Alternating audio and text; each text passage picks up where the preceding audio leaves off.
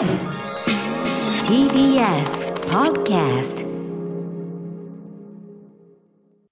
時刻は8時になりました。TBS ラジオキーセーションにお送りしているアフターシックスジャンクションラジオでお聞きの方そしてラジコでお聞きの方もこんばんは。金曜パートナー TBS アナウンサー山本貴明です。そして今夜のお相手音楽ライター小室孝之さんとお送りします。改めてよろしくお願いします。よろしくお願いします。さて番組では皆さんから今週のアトロクを振り返るメッセージお待ちしておりますあの曜日の特集が良かった。あのライブ最高だった。あの話を何度も聞き返しました。などなど皆さんのハイライトもお知らせください。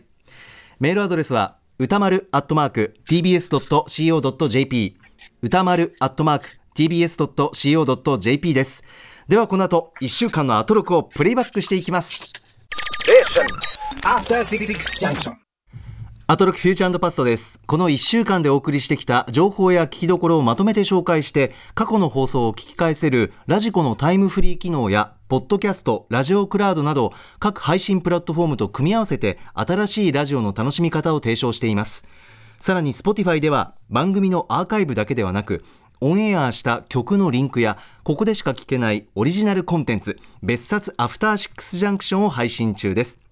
今週は歌丸さん不在でお送りする特別編となっております。4月27日火曜日の特集今週火曜です。吉永文先生の傑作漫画大奥の凄さを改めて考える最高会議場合宇垣美里福田理香佐久間信之ということでこちらを最終話のネタバレも込みでフルスロットルで語り合う回となっております。あの、この後振り返りますけれども、本放送もものすごい温度感、熱い空気でした。さらにそれがたっぷりと、また Spotify で聞けるということで、ぜひチェックしてください。この後9時に更新されます。すべてがまとまったプレイリストが便利でおすすめです。ということで、小室さんお待たせいたしましてよろしくお願いします。はい、よろしくお願いします。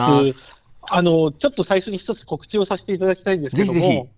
えっと、先週のですね、23日、だから本当ちょうど1週間前ですね、に発売になったんですけども、雑誌の BRUTUS が、えっと、昨年、クラシック音楽入門特集っていうのをやったんですよ。今手元に、はい、ズームの画面に、ははいい。。で、それの、えっと、がですね、大変好評で、バックナンバーも完売しちゃったのでええ、増補改訂版みたいのを出したんですね。えで、それがちょうど先週に発売になって、はいで実はあのこれ100ページぐらいのムックなんですけど、私、12ページ書いてるんですよ。ー、あら、そうなんですか。えー、10分の1以上私書いておりますので、すごいあのもしよろしければぜひこちら、本当に入門向けにチェックちょうどいいですし、あのそれこそね、TBS ラジオリスナーにとか、この番組のリスナーにとっておなじみの市川さやさんがめっちゃマニアックなクラシック音楽進めてたりとかですね、結構いろんな読みどころあって、本当に多分そういうかあのこの番組を聞いてるような人向けの、まさにですね、カルチャーな方面からの、えークラシック音楽入門になってますし、うんそれこそさっきあの、キトリのね、あの最初のトークの中で、あの新しいアルバムのですね、ラシンドリのリミックスがすごいみたいな話してたじゃないですか。はい。それのリミックスをした網森翔平さんにインタビューしたやつも私の記事で載ってたりしますのでつな、がってすごいな。はい、こちら、あの1000円とあ、ただ同然となっておりますので、どうぞよろしくお願いします。登録用語ありがとうございますは以上でございまはい、した。ありがとうございます。最近小室さんいかがですか？近況は。はい、えっ、と、近況と言っていいのかどうかわかりませんけども、ええこの2週間ほどでですね、私は別冊アフターシックスジャンクション、先々週の分ですね、はい4回聞きましたよ、私。ありがとうございます。Spotify のオリジナルコンテンツとなっておりますが、えー、4回、えはい、なんか最初のうちはもちろん内容をかみしめてやってたんですけども、ええ。後半、ちょっとね、あの最後の4回目とかはですね、なんか内容云々じゃなくて、山本さんの幸せそうな声を聞いてるのが幸せみたいな状態になってきましたね。私の、えっと、映画のエヴァンゲリオンの表というか、感想というか、トロというか、はいはい。が歌丸さんにまるでこうカウンセリングしてもらう、聞いてもらうみたいにですね、言って、こうなんか、いつもと違う声色になっていくのがですね、聞いててなんかこっちも幸せな気分になれるっていう。あ、そうですか。本当に繰り返し聞く。とね、ええはい。繰り返し聞くとヒーリング効果ありますよ、これ。そうですか。ありがとう。ありがとうございます。なんか前向きにしていただいて、本当にあの時間でなんなんでしょうね。本当に個人的な気持ちの浮き沈みというのをすべて出してしまったなという反省もあったんですけども、大丈夫でしたでしょうか？もう最高でした。なので、また次回の別冊の出演も楽しみにしております。ありがとうございます。エヴァンゲリオンに関する回はたくさんありますので、皆さん全部チェックしていただきたいなというふうに思います。さあ、それではそろそろ始めてまいります。ここだけ聞けば1週間がわかるアトロフューチャーパストパスト編です。4月26日月曜日からのこの番組のパスと過去を振り返っていきます今夜も各曜日のアナウンサーが振り返りを行っておりますまずは26日月曜日。月曜パートナーの熊崎和人です。4月26日月曜日振り返ります。6時半からのカルチャートークは映画のブルーレイ DVD に詳しい映画ライターの飯塚克美さんにゴールデンウィークにじっくり見てほしいおすすめの映画ソフトを紹介していただきました。7時からのミュージックゾーンライブダイレクトは月1レギュラー DJ tofubeats さんの DJ プレイとクイズの融合を掲げたクイズミックスでした。 tofu さんも金脈を掘り当てたとおっしゃっていましたがこれ続編がありそうなクイズミックスでした。そして8時台の特集コーナー「 BEYOND THE CULTURE は U-NEXT がまたやってくれたぜ。HBO 作品が見放題で独占配信されている今だからこそ HBO がドラマの進化に何をもたらしたのかを考える特集。by 海外ドラマ評論家池田聡さん。あの HBO っていうくくりで正直私認識していなかったんですけれども改めて見るとそうそうたるラインナップです。私も去年ですかね。見たチェルノブイリはもう本当に圧巻でした。組織で働く人間としては身につまされる思いもありました。いや改めてですね UNEXT さんさすがでございます。そして今週のおすすめグラビアは志田優美さんです。現在24歳です。アイドルグループ夢アドの元メンバーといったらああの方かと思う方も多いかもしれません。その志田優美さんですがファースト写真集「リスタート」が5月に発売されましてそれの未公開カットが4月25日日曜日に解禁されました。これもまあすごい。すごい写真の数々ですのでまずここから見てほしいなと思っております。今週おすすめは志田優美さんでした。熊須暑かったですねグラビア表。さて月曜日ですが小室さんいかがでしょう？はい、まずは月曜日に限らずですね、今週の、えー番組のですね、オープニングでは、えーまあ、引き続き素朴な疑問に答えるっていうのとですね、もう一つ、ライムスターがね、えー今週今週の水曜でしたけども、えー MTV アンプラグドのですね、要するに、まあ、DVD、ブルーレイ、まあ、CD、あるいは配信などのスタートがありましたので、まあ、それに合わせてですね、あのー毎日1曲ずつ、こう公開していくというのをやっておりましたので、はい。ぜひそちらもですね、えーこうこの後は振り返りませんけれども、ぜひチェックしていただきたいと思いますし、あと、まあ、後々ね、あの水曜とかの中でも話題ありましたけども、ちょうどこの日に合わせてですね、この公式サイト、ライムスターの公式サイトに、このアルバムのですね、えーロングインタビューが、まあ、インタビューされているのは高橋義明さんなんですけども、そのね、ロングインタビューも必読なので、ぜひ読んでいただきたいです。で、長いんですけども、最後のオチが最高なんですね。なので、ぜひ、あの、最後まで読んでいただきたいなと思います。あありがとうございますはい。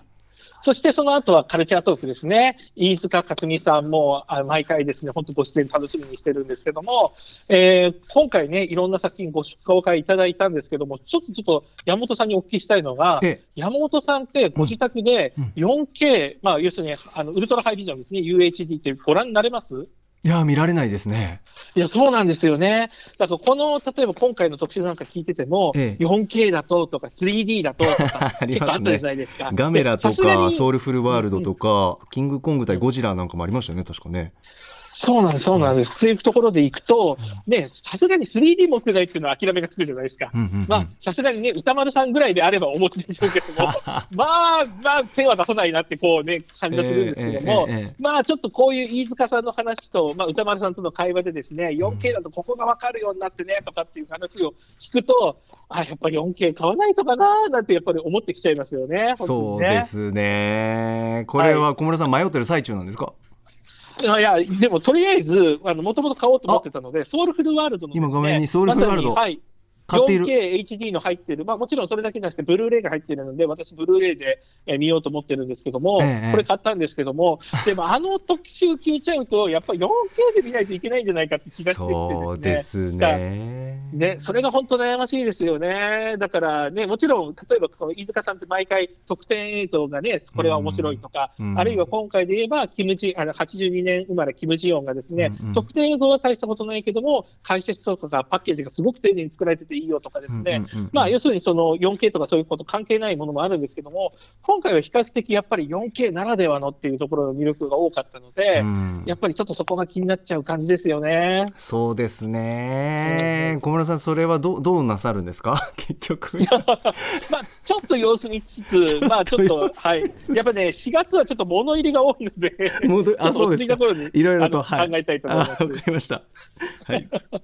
それから、はい、そして、ライブダイレクトにちらっと触れたいんですけども、はい。この日は、まあ、豆腐ビスさんの、ね、クイズミックスって、ここでさすがに答えは言わないんですけども、ええ。ええまあ、例えば TBS ラジオリスナー的に言えばうん伊集院光とラジオとのアレコードとか、うん。ちょっと変わり種の音楽が好きな方は絶対チェックした方がいいですね。そうですね、今回はだから、なんだろう、あ新しい世界ありがとうございますみたいな感じでしたよね。あなんかいい曲あるんだっていう、楽しかったです。でで普通、自分では出会えない曲ばっかりですからね。そうなんですよ、そこポイントなんですよ。皆さん、ぜひラジコタイムフリーの方で聞いてみてください。そして、やっぱり20時台ですね、この日はね。はい、えーメールいただいております、えーこちらラジオネームアリンゴさん今週は月曜日の池田聡さんによる UNEXT で見られる HBO 特集が最高でした HBO って一体何なんだろうと思っていた私にとっては1972年の HBO 開局から80年代にはチャンネルが競争化し他チャンネルとの差別化を図るような内容で映画を超えるドラマが増えていったということ。それに伴い映画業界からも注目されるようになっていったというどのような背景をたどって現在に至ったのかといった HBO の歴史を知るだけでもとても興味深い内容でした。現在 UNEXT で見られるおすすめのドラマの紹介では1990年代から2000年以降のものまでどれも面白そうなドラマばかり。何から見ていいか迷ってしまうほどの量の紹介でした。これを機に UNEXT に加入しコツコツ見ていこうかなと思った特集でした。という私も同じくもう嬉しい悲鳴でしたね。たくさんあって。本当に。はい、あの私もね、実は UNEXT もともと契約してたので、もうね、願ったり叶ったりさすがでいらっしゃいますね。えええで、HBO 作品、まあ、今回の特集の内容はね、今のメールで的確にありましたので、えー私の個人のことを言うとですね、ええそれこそやっぱり、まあ、他の方と結構、ね、似たような方多いと思うんですけど、とりあえず、ん。えーゲームオブスローンズだけは完走しましたという状況だったんですね。えお。めでとうございますはい、もうそれは去年かああの、要するに最後のシーズンが出出た年にですね、うんうんうんうん。まとめてみたんですよ。まあ、あめちゃくちゃ面白かった幸せな時間でしたよ。はい。はい、もう充実でしたけども、でも、その時にですね、やっぱり HBO、まあ、日本だとスターチャンネルとかにね、やったりもしましたけども、要するにその後何を見たらいいか分からなくて、結局そこで打ち止めになっちゃった。で、その時に、今回、まあ、実際に自分が契約している UNEXT で見られる、じゃあ見ようっていう思わせてくれる本当特集でしたよね。うんで、まずは、えっ、と、この月曜の特集聞いて、ええー何を見ようかと思った時にですね、私早速、もうすでに山本さんもご覧になったっていうチェルノブイリを見たんですよ。ああそうですかはいはい。で、とりあえず1話目だけを見ようと思ったらですね、うん気づいたら5話見てました。そうでしょう。そうでしょう、そうでしょう。おめでとうございます。本当にねね、もう止まらないんですよね。あの、面白いっていうのとね、違う、違う、面白い、いや、面白いんですよ。面白いんですけど、なんかこう、楽しいものではないんですけども、うんうん。もう絶対に見ちゃいますよね、一度見始めたら、ね。そう、起きた事実っていうのは知らなきゃいけないし、うん起こってはいけないことなんだけれども、それをやっぱりエンターテインメントの作品として消化してくれてる見事に、それからもう映画でしょっていう、もう、歌丸さんおっしゃってましたけど、どうやって撮ってんのこの画面とか、つくどうやって作ってんのっていう、もうとんでもない、こう、もうドキュメンタリーだっていう。はい、はい。うんうんあの、あとね、私がね、すごく推したいのがね、音楽が素晴らしかったんですよ、本当に。あ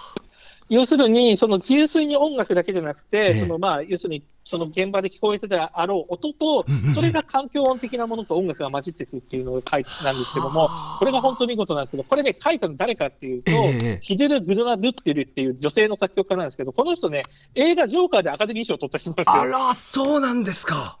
はいはい。で、ポストクラシカルと作曲家って今言われてる人たちで、あ そうなんですけども、まあ本当に見事なあの仕事でしたし、はいあとですね、うんうんまあこれはあんまりネタバレにならないと思うので、ずっと言っちゃおうと思うんですけど、最後の,、うんあの最終話のエンドロールにですね、はい。合唱が流れるんですよね。はい。合唱のコーラスが。これがね、ロシア式の合唱なんですよ。はちゃんと。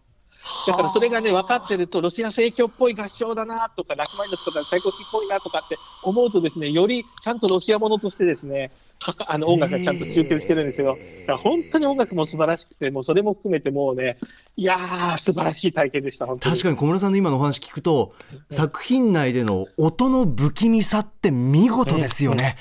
恐怖っていうか迫り来る感じとか忍び寄る感じっていうか、何か起こっちゃうんだなっていう。うんうんうんいやーなかなかね、すぐ見返そうとは思えないような作品なんですけども、ドーンと重いんだけど。まあご覧になる方はね、うんはい、ぜひですね、音楽も注目していただきたいと思いますし、ありがとうございます。あとええ。ね、あの、うん。この中でも随分、この月曜だけでも紹介してるんですけども、合わせてうん、この火曜以降のですね、えー19時45分の新概念提唱型投稿コーナーでは、えー要するに、最近配信されるようなね、新しいものを中心に、えー毎日紹介してますので、ぜひそちらも合わせてね、チェックしていただきたいなと思います。ありがとうございます。皆さん UNEXT でぜひ HBO 作品楽しんでみてはいかがでしょうか。続いては27日火曜日です。火曜パートナーの宇垣美里です。4月27日火曜日振り返ります。6時半からのカルチャートークは第93回アカデミー賞の結果をガチのアカデミーウォッチャーミス・メラニーさんとおさらいしていただきました。いやー、いろいろ本当に歴史的なアカデミー賞でしたね。メラニーさんの門下生だったおかげでなんとかしのげたシーンたくさんありました。ありがたい。私はユン・ヨンチョンさんのスピーチが本当に好きすぎまして、もうチャーミングでビットに飛んでいてかっこいいこんな大人になりたいさあ、来年もメラニーさんよろしくお願いします。7時からのミュージックゾーンライブダイレクトは東京出身のヒップホップクルーキャンディータウンから DJMC のマサトさんと DJ ミネソタさんが初登場でした。そして8時台の特集コーナービヨンドザカルチャーは祝完結記念。吉永文さんの傑作漫画大奥の凄さを今改めて考える最高会議。by 宇垣美里福田理香昨晩信行愛のすべてをぶち込みましたが伝わったでしょうか？多くはね本当に将軍と妻たちの男女のみならず女と女男と男主君と家臣親と子さまざまな関係性を描いていて恋愛漫画でありつつ政治ものであり家族ものでもあり医療ものでもあり陰謀ものでもありサイコパスホラーあり幕末ものなんです。すごくない？みんな読むべき。暑かったですね。8時台は本当に 本当にこれから振り返りますが、まずは何からいきましょうか、小室さん。はい、えーこの日はですね、まあ、オープニングの中にもありましたけども、まあ、18時半でですね、メインはね、カルチャートークの中で、はいえーまさに月曜日にね、発表になった、えー日本時間でいうとですね、えー第93回アカデミー賞の結果をおさらいというところで、ミス・メラニーさんをお迎えしてというところですね、まずは。はい。はい、えー、と私個人のことを言うと、ですね、まあ、そういう方もやっぱり多いと思うんですけど、ワウワウを契約してるわけではないので、授賞式の映像はですね、まあ、それこそ山本さんがご出演されてる早時のね、朝のニュース番組とかでちらっと見るぐらいなあ感じだったわけですけども、ええええ。はい、だからそういう形、あのっていうふうにフルで見てない人も多いと思うんですけども、でもやっぱりこう宇垣さんのですねリアルなあの本当に当事者でして、どんな感じだったのかとか、うんうんうん。ね、あのジョン・カビラさんがこんなこと言ってたって話とかね、ね、細かく入れてくれましたよね。ああ、そうなんだ。うんうんっていうね、浮かんでくるような絵が。うん。し、逆に言うと、そういう中継してる人も、そのぐらいまでの情報しか知らされてないんだとかですね、なるほど。まあ、そういったすごくリアルなところも面白かったですし、えーもちろんですね、その先週のメラニーさんの予測とですね、まあ、今回もぜひセットで、えーこちらはね、あの聞いていただきたいと思います。あありがとうございます。はいさあ、それから、はい、えーその後はですね、えーっとですね、20時台の方、えー特集コーナーの方行きたいと思います。はい、えーメールご紹介します。こちら、ラジオネーム、マルタさんです。えー漫画大奥の凄さを改めて考える特集、とても面白かったので、初めてメールを送らせていただく次第です。ありがとうございます。以前より、アトロクで吉永文先生を取り上げてくれないかなと思っていたので、今回の特集は本当に嬉しかったです。特に前半の吉永文作品ファン3人集による歌丸さんへの大奥プレゼンが最高でした。福田理香さんのフード服飾視点佐久間信之さんのパンデミック SF 視点は大変興味深く聞きながら何度もうなずいてしまいましたそして中でも宇垣総裁の熱のこもった見事なプレゼンが素晴らしかった私自身ジェンダーギャップをはじめさまざまな格差や蔑視をニュースや日常生活で見聞見聞きしてはたとえ当事者でなくとも少しずつ心が傷ついている昨今です宇垣さんはその点に鮮やかに切り込みながらおそらくご自身も体験されてきたであろう理不尽さや悔しさ、悲しさを熱い思いとともにプレゼンという形でぶつけてきてくれた気がして、聞いていて涙が出そうになりました。私も今、大奥を一巻から読み返している最中ですが、今回の特集でさらに読み応えが増してしまいますね。本当に素敵な企画をありがとうございました。ということです。小室さんいかがでしょう？はい、えー山本さんってこれ、大奥って今まで触れたことございましたか？触れたことなかったです。あやっぱりそうなんですね、私も全然なくてですね、ええ。まあ、でもこの特集前からちょっと興味はあったので、まあ、事前に一巻だけ読んで特集を聞くという形に臨んだんですね。ええで本当にですね、それこそまあ特集の中でやった、まあ、パンデミックものであるとかっていうこととかも、実は全然本当に私、何も知らない状態で読み出して、まあ、一回読んで普通に面白いなと思ったんですけども、はい。でこの特集を聞いてですね、うんうん。まあ、端的に言うとですね、なんかこう、すごいのはわかるけど、なんか受け止めきれたかどうかは自信ないみたいな状態になったわけですよ。思いと情報たくさんくれましたからね。そうそう。それこそ歌丸さんも必死に全部こうね、こうなんでしょう、レシーブというかですね、ええ。拾いに行ってるんだけども、ええ。拾いきれてるだろうかぐらいのですね、ええ。まあ、とにかく全部理解できるかどうかはともかく、なんかすごいんだぞっていうのがすごく伝わってくるものだったわけですね。ええで、なんかよくわからない、こう、噂も含めた状態でですね、終わった後に、あの、2巻以降読み出したらですね、おはい。いやー、これね、1巻以上に読むのがもう楽しくて楽しくなってしまいまして、ああ、そうですか。えー実はですね、ええもう今日の時点で今12巻目に差し掛かっております。もう止まらない。止まらない。捕まりましたね。ああ、面白いのなんのっていうのとかね、えあの、主要登場人物が亡くなるたびに泣いてますよ、私。はあ、そうですか。えー小室さんそどどういうところがあのツボっていうかここなんだなっはいはい。てご自身の中でありますか、あの世代近い男性として聞いておきたいんですが、はいはいはい。私36ですが、あのーええ。実際にね、特集の中でもそういった近い話はありましたけども、うん。うん結局悪者を悪者としてだけ描くんじゃないんですよね。は必ずその人にも何か事情があるし、逆に、まあ、良き、例えば、えー政治家とか、良い評価を今されてる人にも、うん必ずその裏の部分があって、みたいなところとかですね。結局、全員が愛しくなってくるんですよね。あやはりそうですか。はい。だから本当に人に優しくなれる漫画ですし、あのすごく、なんでしょうね、じ例えば自分のリアルな身の回りにですね嫌なやつとか関わりたくないやつがいたとしても、でもその人にも何かあるのかもしれないっていう、ですねうんすごく想像力を育まれるあの漫画でもあるなと。だから本当にその大奥ってところをまずね、舞台にしかも江戸時代っていうところですけども、全然本当に普遍的な、まあ、現代のですね、まあ、本当に人間関係っていうところが、まあ、描かれてる漫画だなということで、はあえ本当にですね、読めば読むほどハマっていってしまって、あらららら。しかも、その、いちゃんとですね、あの話を、あの、なんでしょうね、うんうんこう特集の中でですね、宇垣さんはフェミニズム FF として、そう。えーそして福田理香先生はうんフード漫画、服飾漫画として、うんそして佐久間船長はパンデミック SF としてすごいんだっていう、違う角度から言ってくださったのがですねい、や面白かった。全部こう、んピタピタはまりながら読めるんですよね。あやっぱりそうですか。そう、だからこれ、ある意味、こうお三方がですね、ええ歌丸よ、事前に読むなって言ったのがすごくよく分かったんですよ。なるほどね。でしかも、読んでから絶対この特集また聞きたくなるし、もちろん今日のね、21時に公開になる、うんえー別冊の方も聞いたら絶対楽しい。まあでもね、最終話のネタバレあるっていうので、とりあえずうんうんうん19巻読み終えたら、なるほどもう真っ先にこれが聞きたいみたいなですね。そうですか。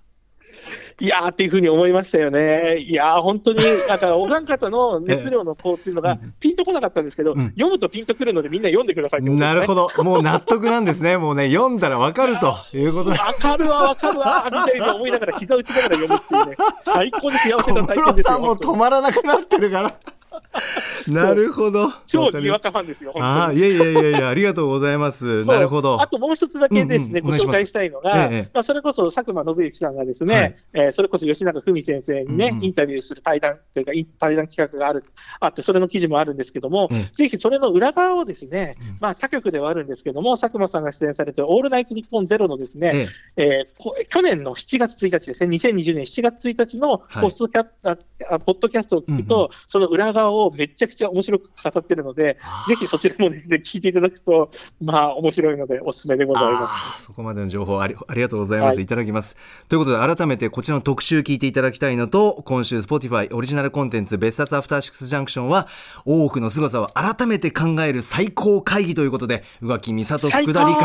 佐久間信之この3人がですねもうもう本放送では入りきらない分もうたっぷり語っているということで最終話のネタバレ込みでフルスロットルで語り合っていますこの後9時に更新されますチェックしてみてください 続いては28日水曜日です水曜パートナーの日々真央子です。今日はいつもお世話になっているいつものメンバーで構成された3時間だったので、あの、自分としてはかなり実家感強めでお送りいたしました。あの、かなりの数の曲を、いろいろな曲をね、聴きました。4月28日水曜日です。まず6時台のカルチャートークは白夜処方の森田修一さんが登場。歌丸さんが雑誌ブブカで連載中のマブロンで取り上げたおすすめのアイドル的楽曲をお送りしました。そして7時からのライブダイレクトは月1企画嵐 DJ ミックス。今回は2012年の曲嵐言動改め DJ オフィスラブさんが DJ ミックスしてくれましたよ。いやー何時間でも聴いていたいと思っていられるそんな素敵なミックスでした。ぜひタイムフリーで聴いてください。そして8時からの特集コーナービヨンドザカルチャーは今の洋楽シーンがすぐわかる月間ミュージックコメンタリー4月号。音楽ジャーナリスト高橋義明さんによる月一音楽企画です。今回のテーマは今年2月にアメリカやヨーロッパ各国で公開されたドキュメンタリーフレーミング・ブリトニー・スピアーズが大きな話題を呼んでいるというブリトニー・スピアーズさんについて改めて彼女のキャリアそして功績を楽曲とともに振り返りました。吉明さんの解説を聞いて彼女をスタートして見ていた私たち、まあ、ある意味消費していた私たちの意識そのものを根本的に変えるいや変えなければならない時が来ているんだということを痛感しました今後いくつかブリトニー・スピアーズに関するドキュメンタリー他にも公開される予定だということですそして後半パートではおすすめの新譜紹介していただきました。公式ツイッターでその楽曲のリストアップしてあるのでぜひチェックしてみてください。以上水曜日でした。はい、水曜日小室さんいかがですか？はい、えーまずは18半のカルチャートーク、まあ、いつものマブロン、ちょっと軽く触れたいんですけども、まあ、今月はラップをフューチャーしたものばかりでしたけども、まあ、歌丸さんが言ってたですね、本当、うまくて当たり前の時代、しかもトラックも最先端のスタイルばかりということでですね、まあ、しかも逆にですね、ゴリゴリのヒップホップって感じでもないからこそ、すごくヒップホップ入門というかですね、普段聞き慣れてない人にもすごく入りやすい曲ばかりで、いやー、本当にすごい時代になったなと思いながら聞いておりました。なるほ。ど 最高の曲たちばかり紹介していただきましたので、はいぜひ皆さんラジコタイムフリーでお願いしますはい。そして19時台の、えーライブダイレクトですけども、まあ、こちらはね、まあ、あの今回一応体としては、えー初めて私、ミッチー申し訳とか、オフィスラブさんがやってましたということになっておりましたが、まあ、皆様ご存知のですね、毎回やっております、えーこの嵐のミックスでございますね。えー今回は2012年の、えー曲というふうなテーマでやってて、しかもですね、普段は、えー PC で時間をかけて作ってるんですけど、今回は生ミックスということでですね、うん。まあ、そういった意味でもちょっといつもと、えーちょっとね、違う感じで、いや本当に素晴らしかったなと思うわかんなんですけども、あのすごくですね聞いてて面白いなと思ったのが、まずリアルタイムで、この DJ タイムが終わった後にですねメールでのリアクションは、比較的、あの私は話に詳しくない、弱者なんですけど、でもよかったですという感想が多かったのに対して、えツイッターで後から振り返ると、ですねタイムシフトで聞いた嵐ファンらしき方々がですねみんなミッチーさんにこう感謝してるっていう図があって。いや本当にこの要するに嵐に詳しくなくても詳しい人も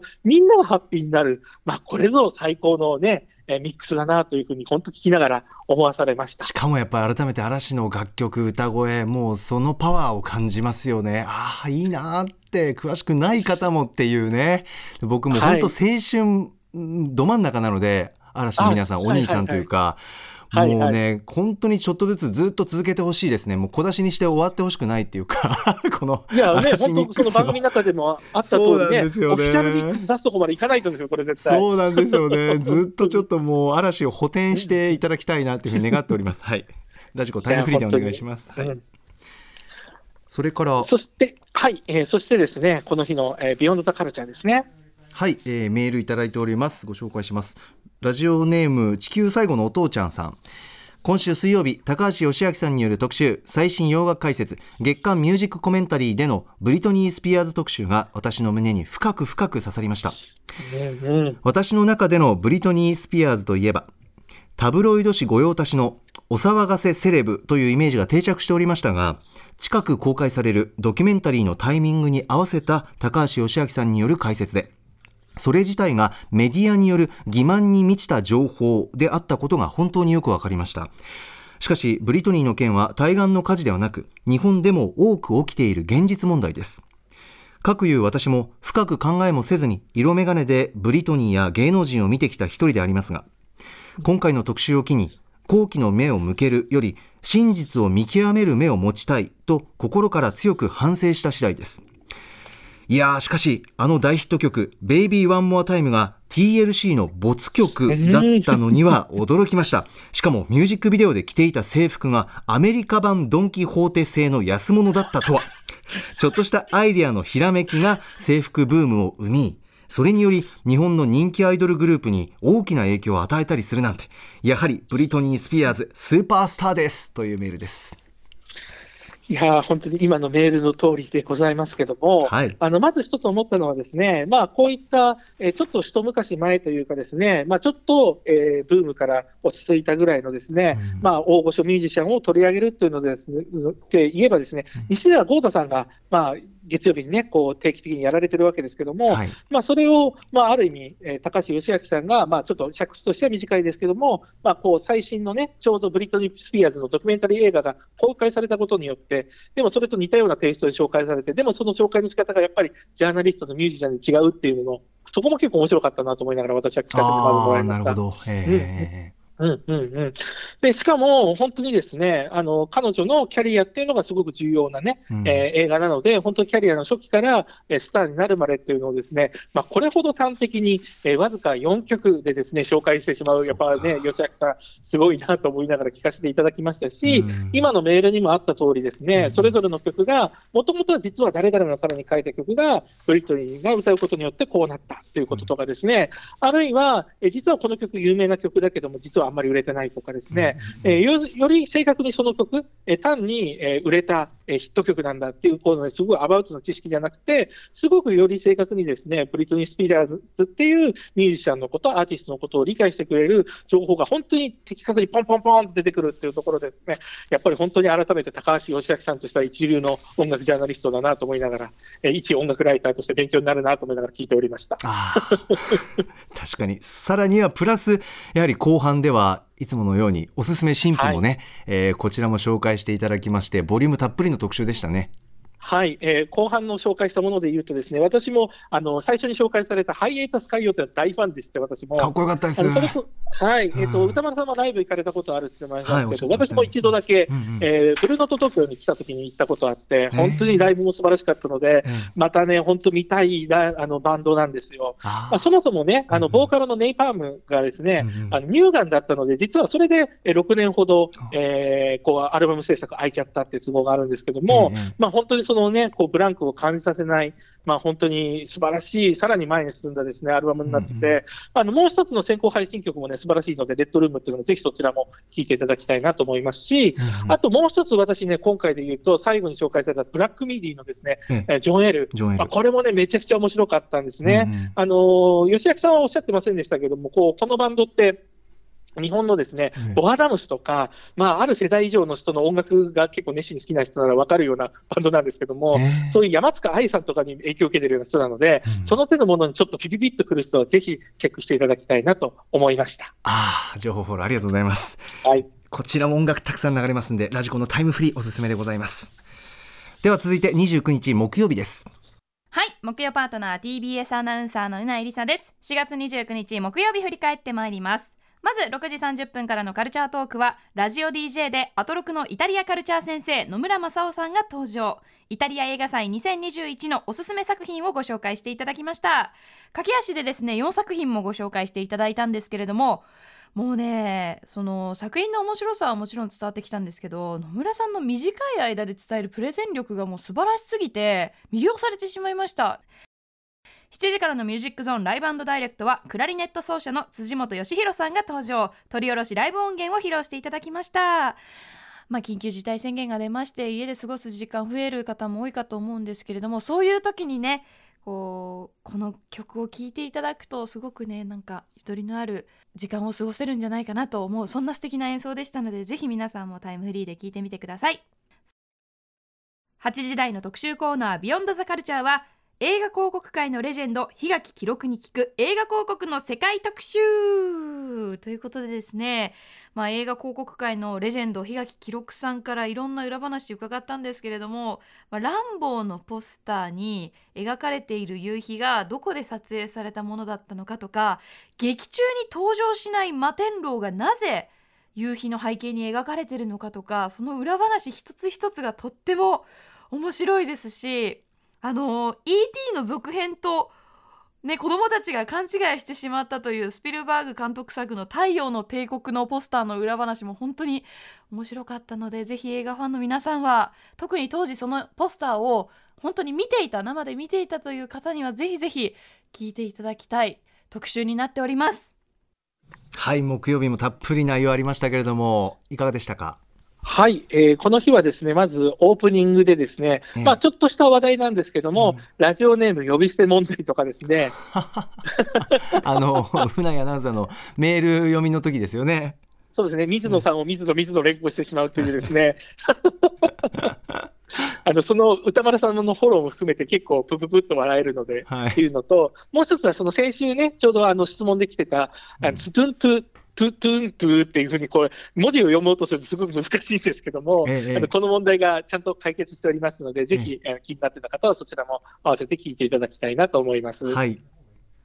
そして、えー、18時半、カルチャートークなんですけども、この日はイタリア映画祭のおすすめ作品、野村正夫さんですね。うん、あのー、ね、どうしてもこの緊急事態宣言下ということで、えー、東京のね、ユーロライブでの上映は中止になっちゃいましたけども、うん、5月13から、まあ、1か月間、あの、オンラインで配信があるので、はい、まあ、どれを見たらいいかと迷っている人には本当にありがたい、うん、えー、こう紹介だったなと思います。で、例えばね、紹介あったものの中で、一番最初に取り上げられたのが、靴ひもっていう作品なんですけども、うん、いや、やっぱりこれですごいなってまず思ったのは、これがそもそもね、あの原作の小説がニューヨーク・タイムズの注目の本で話題になったあの作品で、えー、そういった海外文学をチェックしている古川さんがちゃんとチェックしているっていうのがですね、やっぱりこうすごいなと思いながら、番組の構成作家の古川光さん、はい、はいうんうんあと、なんといってもこの時はですね、やっぱり野村さんのプレゼンのうまさっていうのにですね、あのこう歌丸さんもうないさんも舌を巻くっていうところも含めて面白いので、ぜひチェックしていただきたいなと思いますし、うん、あと私個人的には2つ目に紹介された略奪者たちはですね、これ絶対見たいなと思っております。気になりましたよね、略奪者たち。はい、うん、わかります。そうなんです。全然違う格差社会のね、まあ格差社会っていうとそれこそねパラサイトとかまあいろんなものとか金策だといっぱいありますけども、うん、でもその両方にそれぞれがどっちが正義とかじゃなくてで、両方とも何かしらあるっていう、まあ、さっきの多くの話もちょっとつながるんですけども、えー、なんかそういったところがあるって聞いちゃうと、ですねしかもこれが1991年生まれの本当に新鋭の監督だっていうので、どんなもんだろうって、ちょっと見たくなりましたよね。そうですね、うん。はい、でその後は19時台ライブダイレクトなんですけども、ええ、まあ、この日はですね、まあ、以前も出演されたことありましたがね、エンタメジャズバンドカルメラのメンバーでもある、えー、辻本義弘さん、まあ、そのカルメラの方ではアルトサックスを吹かれてるんですけども、うん、今回は本来辻本さんがメインで吹かれてるクラリネットがですね、うん、メインに出た、えー、アルバムっていうことなんですけど、高木さんってこう、はい、クラリネットのこういうアルバムとかって、やっぱりあの他の方と一緒で、やっぱり初めてって感じですか、こういうのって。そうですねもう新鮮がすごいです。ありがとうございます。あの実は私、個人的なことですけど、家族にもともとクラネット吹いてた人とかいるので、めちゃくちゃクラネットって身近な楽器なんですよ。あさすがでらっしそうなんですね。はい、えー、はい、まあ、吹奏楽とかでね、人数も多い楽器なので、えー、でクラリネットって、うんまあ、変な話ですけども、あの下手な人が吹くと、ですねすごい響きがまず薄っぺらくなっちゃうんですよ。はあはあ、でもやっぱりそれをすごくふくよかに綺麗に響かせられる時点で、うん、もうね、めちゃくちゃうまいってことなんですよね、大前提として。その聞きどころっていうか、まあ、そこのラインが一個あるわけですね、一、うん、本。そうなんです、そうなんです。で、プラス、しかも、楽器の音はもちろんクラリネットなんですけども、ご本人がサックスも置かれてるので、フレーズとしてはちょっとソプラノサックスっぽかったりとかですね、あるいは、こう、えっと、サックスの、えっと、シンセサイザー版の EV っていう楽器があったりするんですけども、そういうちょっとね、サックスを電子音に近づけた感じ、ちょっとシンセサイザーとサックスの間ぐらいのですね、ええ。音色の感じもちょっとしたりとかして、ええ結構、今回はこういうサウンドのアルバムですけども、うん結構いろんな方にちょっとテクノっぽいような、もうちょっとね、しなんでしょうね、生音っていうよりかは、えーそういう感じのものに合わせて見ても面白そうだなとかですね、ええ。本当、辻本さんが今後どんな音楽をやっていかれようとするのか、本当注目したいなと思いながら聞かせてもらいました。ああ、皆さんぜひラジコタイムフリーでチェックしてみてください。はい。そして、ビヨンドザカルチャーですね。はい、メールいただいております。ラジオネーム KH さん。えー映画広告界のレジェンド、檜垣記録。檜垣氏の仕事の大ファンで、生のお声で数々のエピソードを伺えて本当に幸せでした。映画をそんなに見に行けない小学生、中学生の時には、檜垣氏のポスターを見て、まだ見ぬ映画に胸を膨らませていました。檜垣氏のポスターは、どんどん想像力を膨らませてくれました。今思えば、ポスターを見て膨らんだ想像と、実際見た映画、その2つが重なって、自分の映画体験があるようにも思えます。現在の映画広告の現場と、檜垣氏が活躍した時代との違いが、最近の映画ポスターからでは、かつてのような想像が広がらないことの理由だと分かりました。大統領の陰謀のポスターはよく覚えているので、あの映画のかっこよさが全てポスターに集約されていると感じていたので、制作の過程を伺って心から感激しています。特集ありがとうございました。ということです。はい、もう、えーのこのね、特集の本質的な魅力については、さっきのうないさんの振り返り、そして今のリスナーさんからのメールで、えー触れられているので、ちょっとあ本質から外れたところをあえて私話したいんですけども、ええ。この日はですね、久々にあのトップ5のね、えー過去 TBS で放送されていたトップ5の、えーこう定というかですね、フォーマットで放送が最初進んでいくんですけども、はい。実はうないさんってそもそもトップ5にあの TBS アナウンサーになる前に、こう大学生時代にですね、えー出演してて、まあ、その時はしかもですね、まさまさにさっきお話しした高橋義明さんとか、まあ、小林麻也さんがですね、パーソナリティで務めてた番組の中だったわけですけども、その中に出てて、えしかもですね、えー TBS の入社試験のエントリーシートで、すべてトップ5風に記入したんだなんてエピソードも披露されていて、はい。まさにその思い出のあるトップ5の定員のアナウンスをやっとうないさんができたっていうのもですね、うんうん。まあちょっとこの本質からは全然外れてるんですけども、え。まあ、この番組ファン、T、あのこういう TBS ラジオファンからすると、ちょっと胸熱の展開だったってことがありますね。ざいます。はい。はい。で、もう本質的なところはもうだんだん触れていただいたので、もう一つだけ私言いたいのは、最近ツイッターとかで時々、ん。韓国映画とかですかね、特にこのポスターのオリジナルと、日本版でこう修正されたのが良くないみたいなですねは、い。炎上ツイートみたいなのよく見るんですけども、うんなんでそうなってしまうのかっていうのがですね、まあ、ある意味この檜垣さんの終わりの方でですね、うんまあ、会社付きの映画会社直のこう関係者じゃなくて、うん。広告代理店がやるようになってしまったよねとかですね、あるいはもちろん、こんだけいろいろ深く考えて、単に目立つとか分かりやすいじゃなくて、いかにあの本質を射抜くかってことをですね、檜垣さんがやられてたかってことをうんおっしゃることによって、あ、なるほど、だからかっていうのがすごく腑に落ちるところでですね、ぜひそういったものになんかもやもや感抱えてた方は、え聞いていただきたいですし、あと最後にもう一つね、すごく印象的だったのが、このコーナー終わりの瞬間にですね、うん。檜垣さんが最後に構成作家の竹村さんにお礼を言うんですよ。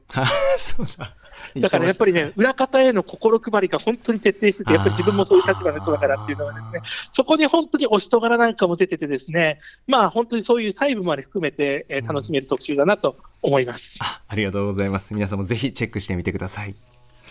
さあ、最後は本日30日金曜日です。6時後半の週刊映画辞表ムービーウォッチメン。今夜歌丸さんが評論したのは映画街の上ででした。続いてはこちらです。7時のライブダイレクトは姉妹ピアノ連弾ユニットキトリでした。そして今は今週の番組内容を振り返っています。さて本日振り返りで紹介した各コーナーはラジコのタイムフリー機能やスマホアプリラジオクラウド Spotify アンカーなど各配信プラットフォームのポッドキャストでもお楽しみいただけます以上ここまでアトロクフューチャーパストパスト編でしたこの後は来週1週間のアトロクの予定をまとめてお知らせします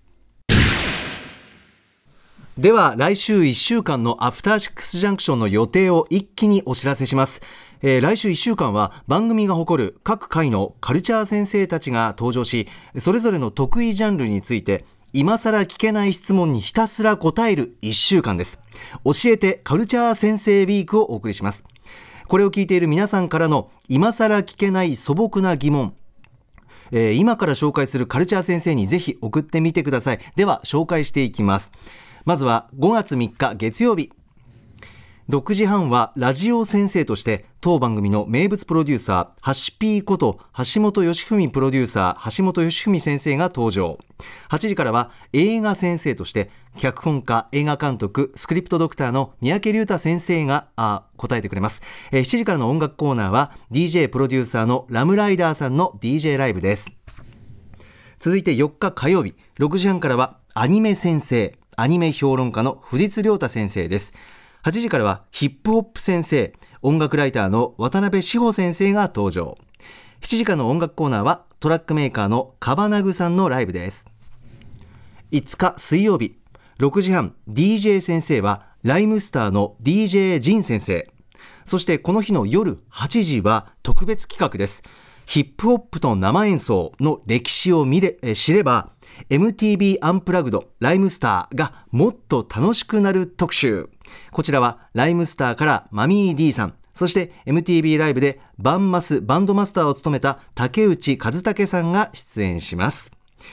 えそして7時からは東京ナンバーワンソウルセットのライブです。6日木曜日6時半はゲーム先生としてゲームジャーナリストのジニ先生が登場。8時からはゲーム実況先生として配信者の釈迦先生が答えてくれます、えーそして7時からはザ・バンド・アパート・ネイキッドのライブです。そして7日金曜日6時半からの週刊映画辞表ムービーウォッチメン。来週歌丸さんが評論する映画は SNS 少女たちの10日間です。7時は空気講談が初登場。8時からは1週間の番組を振り返るアトロックフューチャーパスト。来週空気講談ではねこれ台本違ってました。すいません。えっとこちらは失礼しました、えー改めてお伝えします、えー来週金曜日8時からは1週間の番組を振り返るアトロックフューチャーパスト。来週はお菓子研究家の福田理香さんとお送りします。さあということで来週の各曜日のカルチャー先生への素朴な疑問や質問を大募集しております。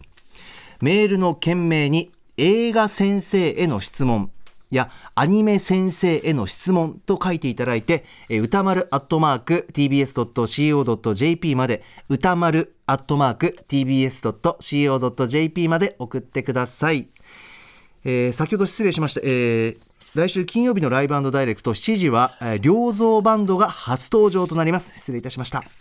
さて小室さんお待たせいたしました。はい、えー、ちょっとね、振り返られなかったので、金曜の今日のね、あのええ一人最高だったって一言だけは言っておきたいと思いまあすし りがと、うございます。はい。あとはですね、ええ来週の楽しみで言うとですね、もちろんカルチャー先生、どれも楽しみなんですけども、はいやっぱりね、水曜の20時台は今日、ものすごい気になりますね。明日よ20時代。ああ、もうこれは豪華版ですからね。はい、うんえー私ね、実はもうね、これも買ってみたんですよ。あ、何 MTV アンプラグド、ライムスター。はいええいかがでした？見たんですけども、それこそやっぱりね、弦のね、音量のバランスがすごく特徴的なのはあで面、白い。えーぜひその辺のところなんかをですね、聞きたいなと思ったりとかも個人的にはしました。すごく楽しみな特集です。そうですね。ライムスターの皆さん集まるということでありがとうございます。皆さんぜひこちらの MTV アンプラグドライムスターチェックしてみてください。ということで小室さんまた来てください。ありがとうございました。ありがとうございました。また来週月曜6時からです。バイバイ。Station. After Six Junction.